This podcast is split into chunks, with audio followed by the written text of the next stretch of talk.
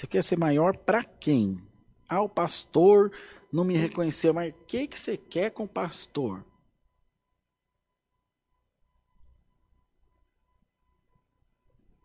Seu negócio é com Cristo ou não? Esse negócio é com Jesus, não é?